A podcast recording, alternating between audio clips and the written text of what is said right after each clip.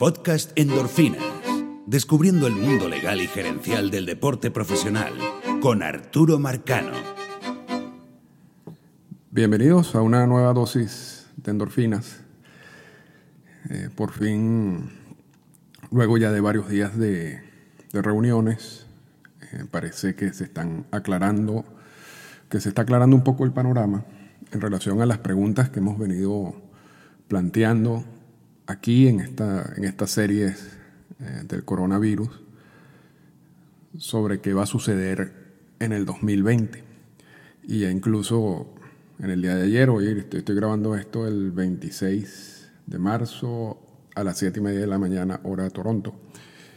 Ya en el día de anoche, del 25 de marzo, en una entrevista que hizo con ESPN Rod Manfred, bautizó al 2020 como un experimento. Y así mismo lo dijo, esto va a ser un experimento, en el sentido de que tiene que haber mucha creatividad entre las partes, muchas de las cosas que no se podían hacer en el pasado se van a hacer, y, pero eso tampoco implica que, que se va a, crear un precedente para el futuro, ¿no? que, que es algo que siempre, tanto a nivel de MLB como a nivel de sindicato, evitan que suceda sobre todo cuando creas un mal precedente.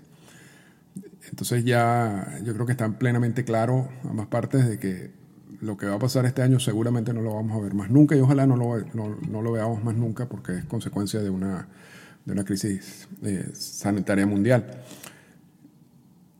Y tampoco nos engañemos nosotros en el sentido de, de, de pensar de que esto de alguna manera va a moldear eh, puntos del convenio laboral eh, o, vamos a ver cosas que luego serán incorporadas en el convenio laboral. Yo creo que eso es poco probable, repito, yo creo que esto es simplemente un año fuera de lo común, una excepción, un experimento, como dice Rod Manfred.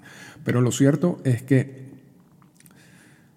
ya anoche y ayer en la tarde varios periodistas bien dateados como siempre, eh, Rosenthal, Nightingale, eh, Stark, que tienen muchos contactos con, con la oficina del comisionado, con equipos. Esta información también circula porque los jugadores reciben resúmenes o información sobre las discusiones, sobre las conversaciones, y por supuesto es muy difícil que eso no se filtre.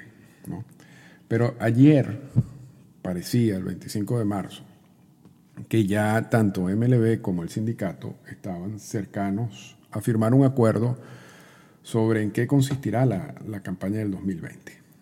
Y el mismo Manfred también anoche decía que ya es improbable una, temporada de 162 juegos. Y eso yo creo que era algo lógico desde, la primera vez que, que pospusieron el, el inicio, ¿no? que sería hoy pero se insistía en que era posible. Después se habló de varios escenarios eh, que a través de doble juego se completara el, calendario de los 162 partidos. Ayer Scott Bora salió con unas declaraciones muy de Scott Bora, y quien no conoce a Scott Bora, o quien cree que Scott Bora es la persona que, como, se, como él se vende, eh, le van a hacer caso. Y resulta que Scott Bora todo mi respeto a Scott Boras, uno, eh, el agente más influyente, si se quiere, en la historia del, del béisbol. La cantidad de dinero que, que produce Scott Boras es increíble. Eh, la, forma como trabaja, la, la Boras Corporation, o sea, no hay, no hay nada que ha hecho Boras malo en su trabajo. Ahora, él, él tiende a también dar comentarios que no necesariamente son lo que se está negociando, no necesariamente son lo que se está conversando, no necesariamente es lo que va a pasar, es simplemente lo que él quiere que pase. Y Boras no tiene muchos aliados realmente, ni en el sindicato a quien ha criticado muy fuertemente y con mucha razón en algunos casos, ni por supuesto en MLB. Así que es, esa noticia de que él está organizando el calendario que va a terminar el 24 de diciembre. poco probable de que sea verdad. ahora, repito, estamos, estamos en un año muy complicado, no hay que descartar ninguno de estos elementos, esa es su opinión, y muchos creen que eso va a ser así, y, está bien, yo no, yo no tengo problema con eso, yo veo poco probable que eso sea la realidad. ¿De dónde lo saca Boras? No sé, pero Boras también ha, sacado información en años anteriores que, no ha, sido totalmente falsa, simplemente porque quiere empujar una, corriente de, opinión que en muchos casos va dirigido a proteger a sus clientes y eso no tiene nada de malo. Pero, pero bueno, dentro de todos esos escenarios eh, ha, habido lo que realmente a nosotros nos interesa son las negociaciones entre el sindicato y MLB. Y en esas negociaciones, por, las noticias que se han filtrado, hay varias cosas interesantes.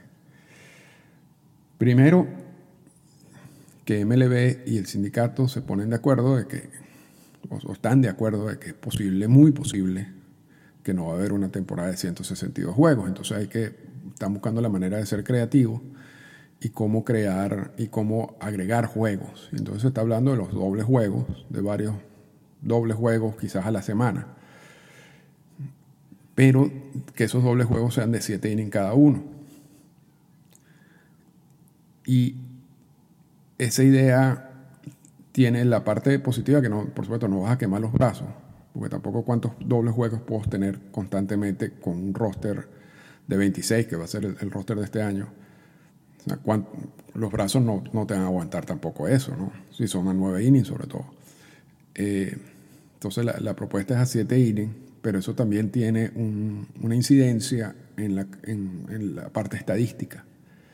De hecho, el, el, calendario recortado tiene una incidencia en la parte estadística, porque ya hemos hablado anteriormente que muchos contratos tienen incentivos basados en ciertos aspectos, lanzar una cantidad de innings, abrir una cantidad de juegos, eh, tomar una cantidad de turnos que será imposible con un calendario recortado. Y si además eh, en, el, aspecto de los lanzadores vamos a, juegos de 7 innings, quizás eso también va a traer otro efecto. Pero bueno, como, como decía Manfred, esto va a ser un experimento. Pero dentro de la noticia de, eso, de, recortar el calendario, a mí me llama la atención algo que repiten, si se quieren, dos veces pero no te lo dicen de esa manera. Dicen, eh, una, de las partes dice que las dos, tanto el sindicato como MLB, están de acuerdo con que se deben jugar al menos 100 juegos. O sea, pareciera, pareciera que el límite de juegos a jugar son 100, mínimo. Y ya decíamos, lo decíamos ayer en, el programa Grandes en los Deportes, y agradezco mucho la invitación y a, Dionisio por la, por la conversación, que también o sea, tú, no puedes recortar una temporada al extremo. O sea, tú no, no puedes tener una temporada de 40 juegos, por ejemplo, de grandes ligas. Entonces, según esta nota, según esta nota, el compromiso es jugar al menos 100 juegos. ¿Cómo, cómo completas los 100 juegos? Eso es otra cosa. si, si, vas a agregar los dobles juegos, eh, posiblemente se elimine, y yo eliminaría la, juego de las estrellas, los días libres que eso genera y, concentrar todo en, los días que puedan tener disponible. Pero por lo menos una cosa que no sabíamos ayer es que el, el calendario mínimo de juego va a ser 100. Si se juegan más, mejor. Pero pareciera que no va a ser nunca menos de 100 juegos. Lo otro que está relacionado con, esa parte, con la parte del calendario, y, lo voy a leer exactamente como, como está en la noticia de Nightingale, dice, Major League Baseball espera comenzar la temporada alrededor del primero de junio.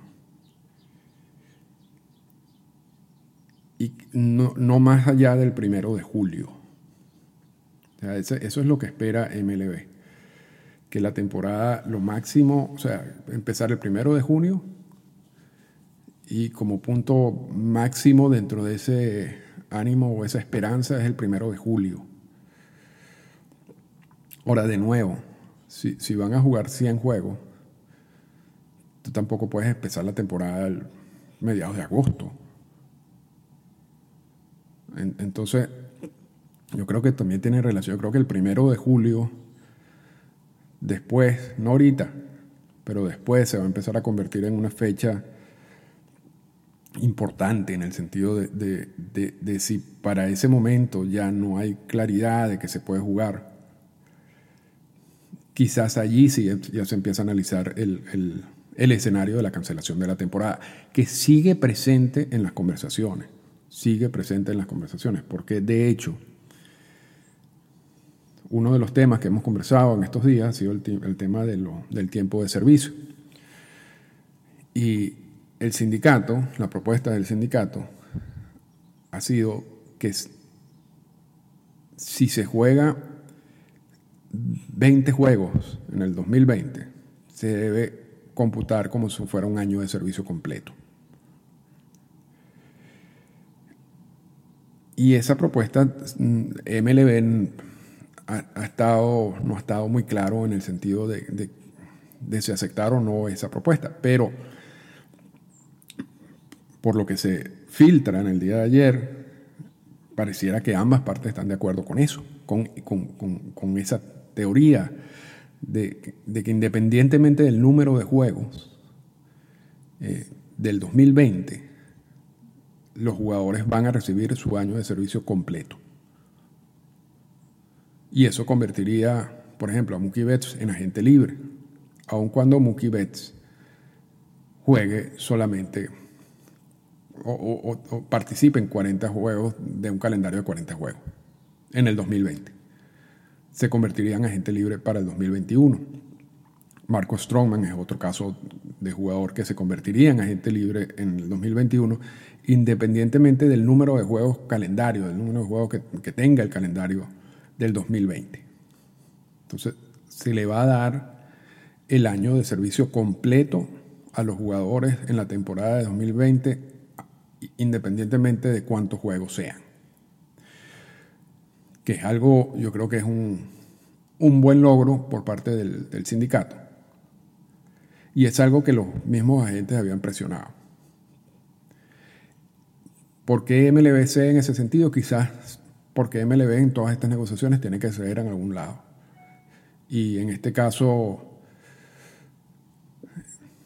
quizás calculen que que eso va a tener poco efecto en general a ellos, a la industria, en comparación con los logros que pueden obtener en otros puntos, como por ejemplo en el pago de salario.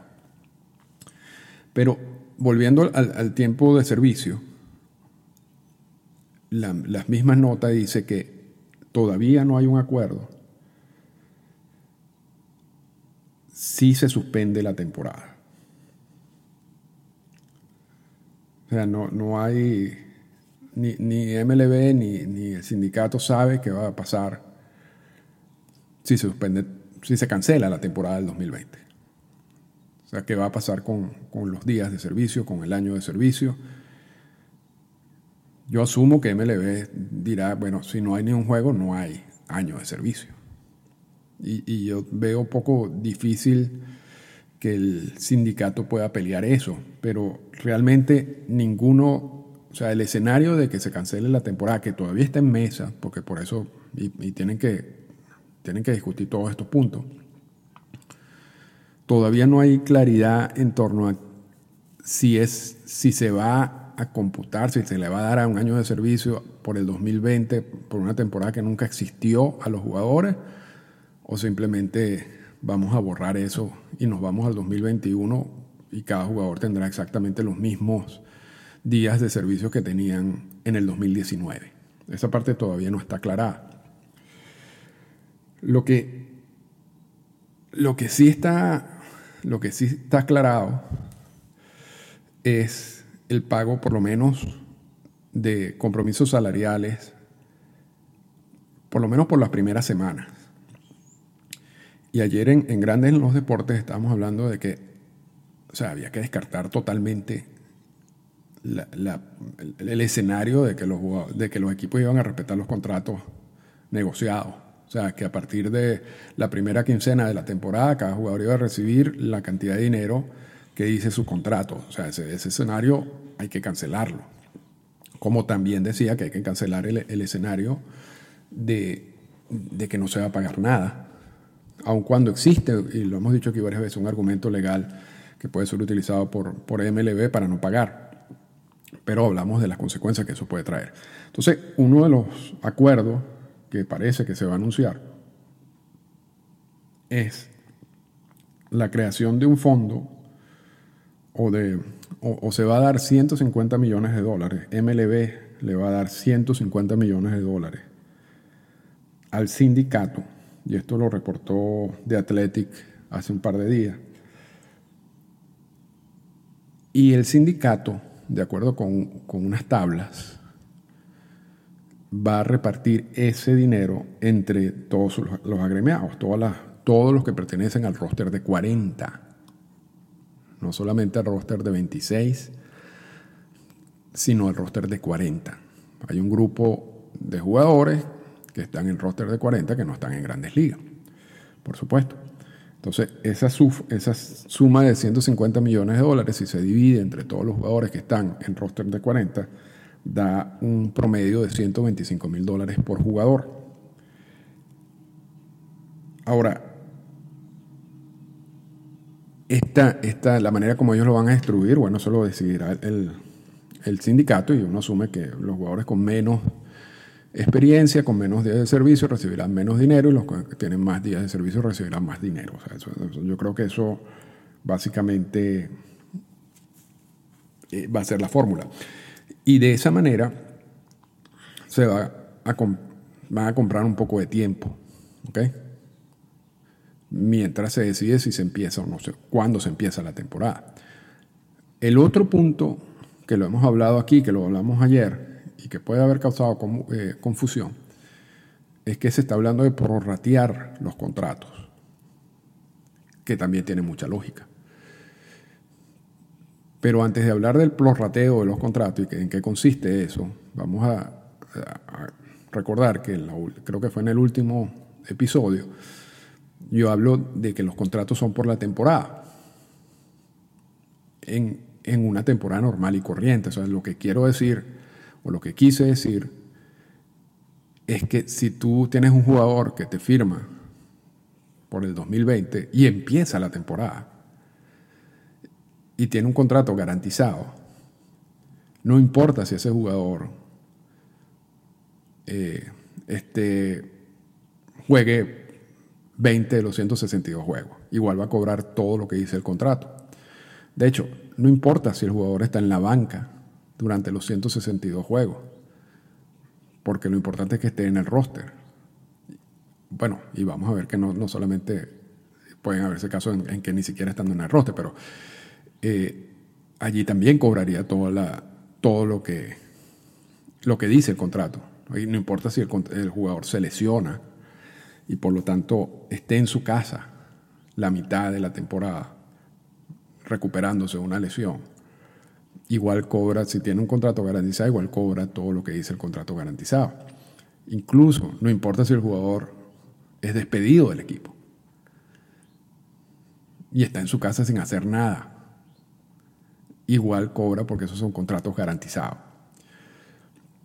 Entonces, si hay escenarios de jugadores que están bajo control, bajo control, en los cuales si se baja a AAA empieza a ganar lo que sería el sueldo de AAA, no el sueldo de grandes ligas.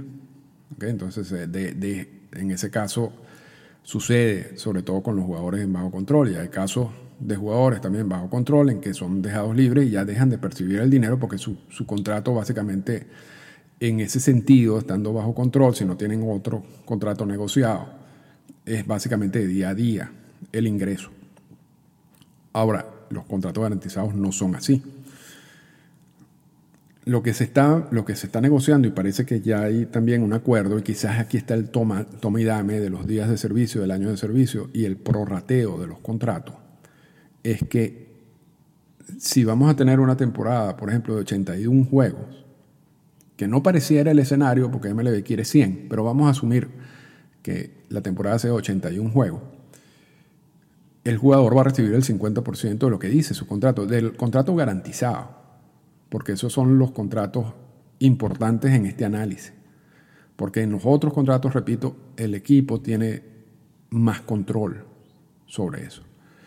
En los contratos garantizados, si se juegan 81 juegos, el jugador va a recibir el 50% de lo que dice su contrato para esa temporada. Porque, lógicamente, los ingresos de la liga también van a disminuir un porcentaje igual. O sea, ya no estamos hablando de la liga de los 11 mil millones de dólares, estamos hablando de una liga que no se sabe cuánto dinero va a generar.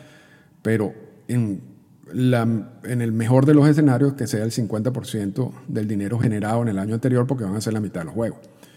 Por lo tanto, los contratos también deben disminuir en ese mismo porcentaje. Y pareciera, pareciera que el sindicato también está dispuesto a aceptar eso, el, el prorrateo de los contratos.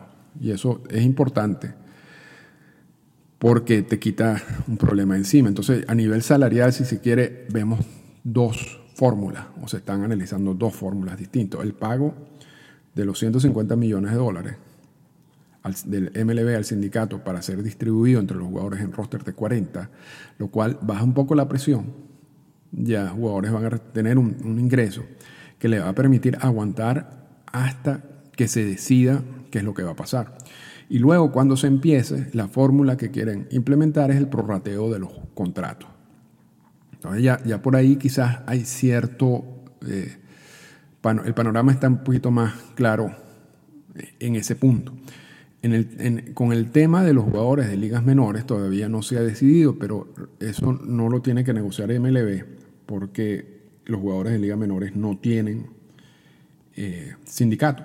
Entonces, eso sería una decisión que va a tomar MLB unilateralmente. Así que, básicamente, yo creo que, y estoy tratando, estoy revisando aquí, a ver si, si me falta alguno de los puntos negociados. Y la verdad que, que no. Yo creo que básicamente eso fue lo que se filtró en el día de ayer todavía no hay un anuncio oficial. Todavía no hay un anuncio oficial.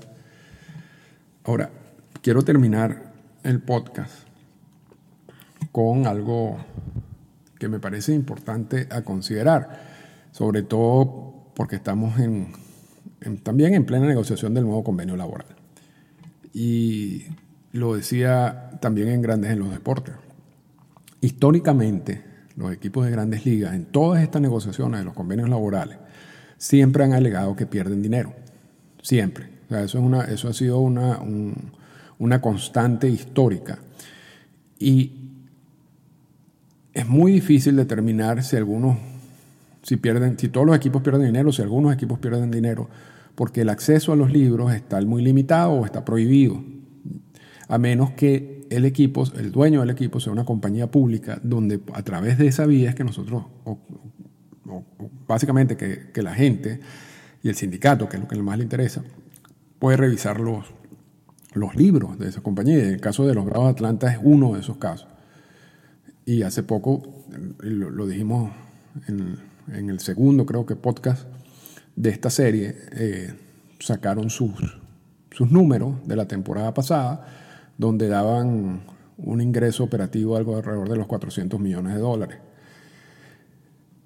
Eh, eh, ese tipo de información ni siquiera era posible hace 20 años, si Entonces, en todos los, todas las negociaciones, y eso es algo que Marvin B. Miller siempre, siempre criticó, la estrategia de MLB es nosotros estamos perdiendo dinero y por lo tanto yo no te puedo dar lo que me estás pidiendo. Entonces, cuando el sindicato le decía, bueno, demuéstrame que estás perdiendo dinero, ellos no, no, hacían más nada. ¿no? Ahorita, por, por, por, la situación que estamos viviendo en el 2020, es lógico que esto va a generar un impacto económico negativo a la industria del béisbol. Y lo dijimos la, la, la vez pasada.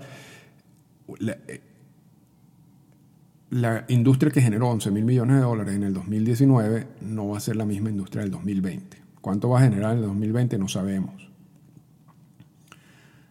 Pero esto también, dependiendo de cuánto se tarde el inicio de la temporada y, de qué tan grave es la epidemia y de qué, tan grave o cuánto tiempo vamos a estar todos en, en estas medidas de aislamiento,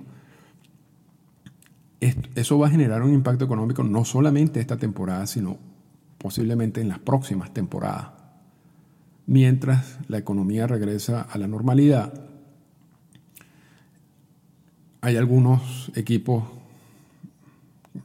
o sea, el perfil de los, de los equipos ha cambiado con el paso del tiempo, de los dueños de equipos.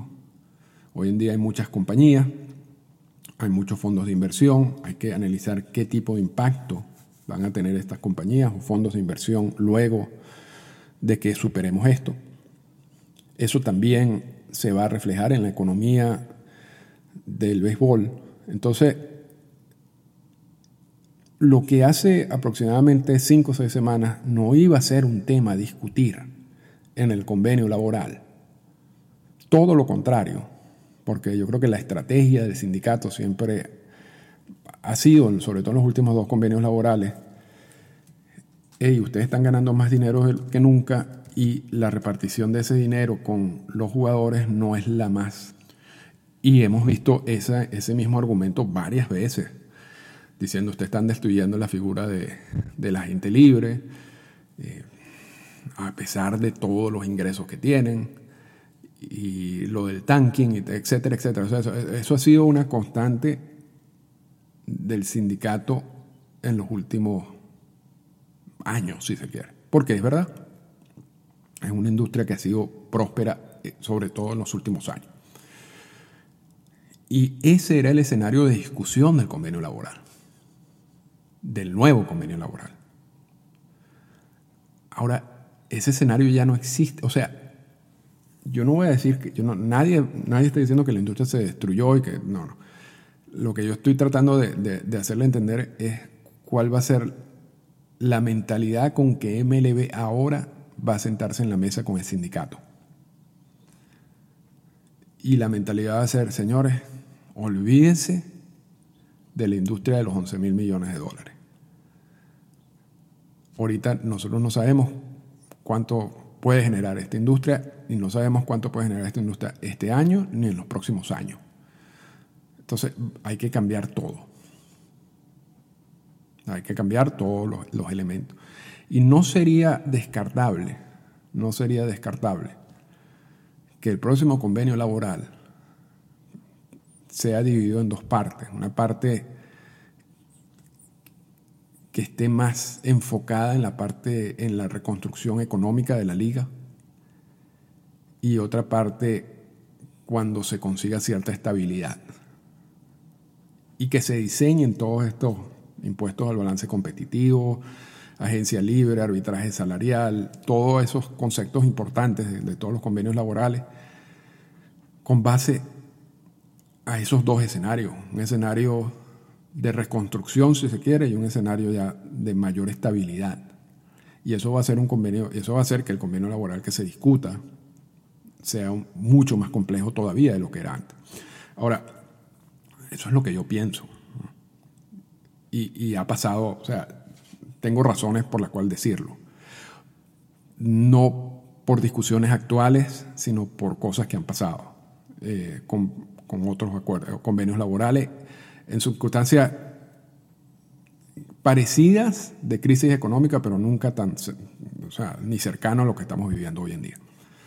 Ahora, el otro punto, y, eh, que quiero destacar es que así como ese, ese, ese escenario de discusión del convenio laboral de hace cinco semanas no es el mismo escenario hoy en día,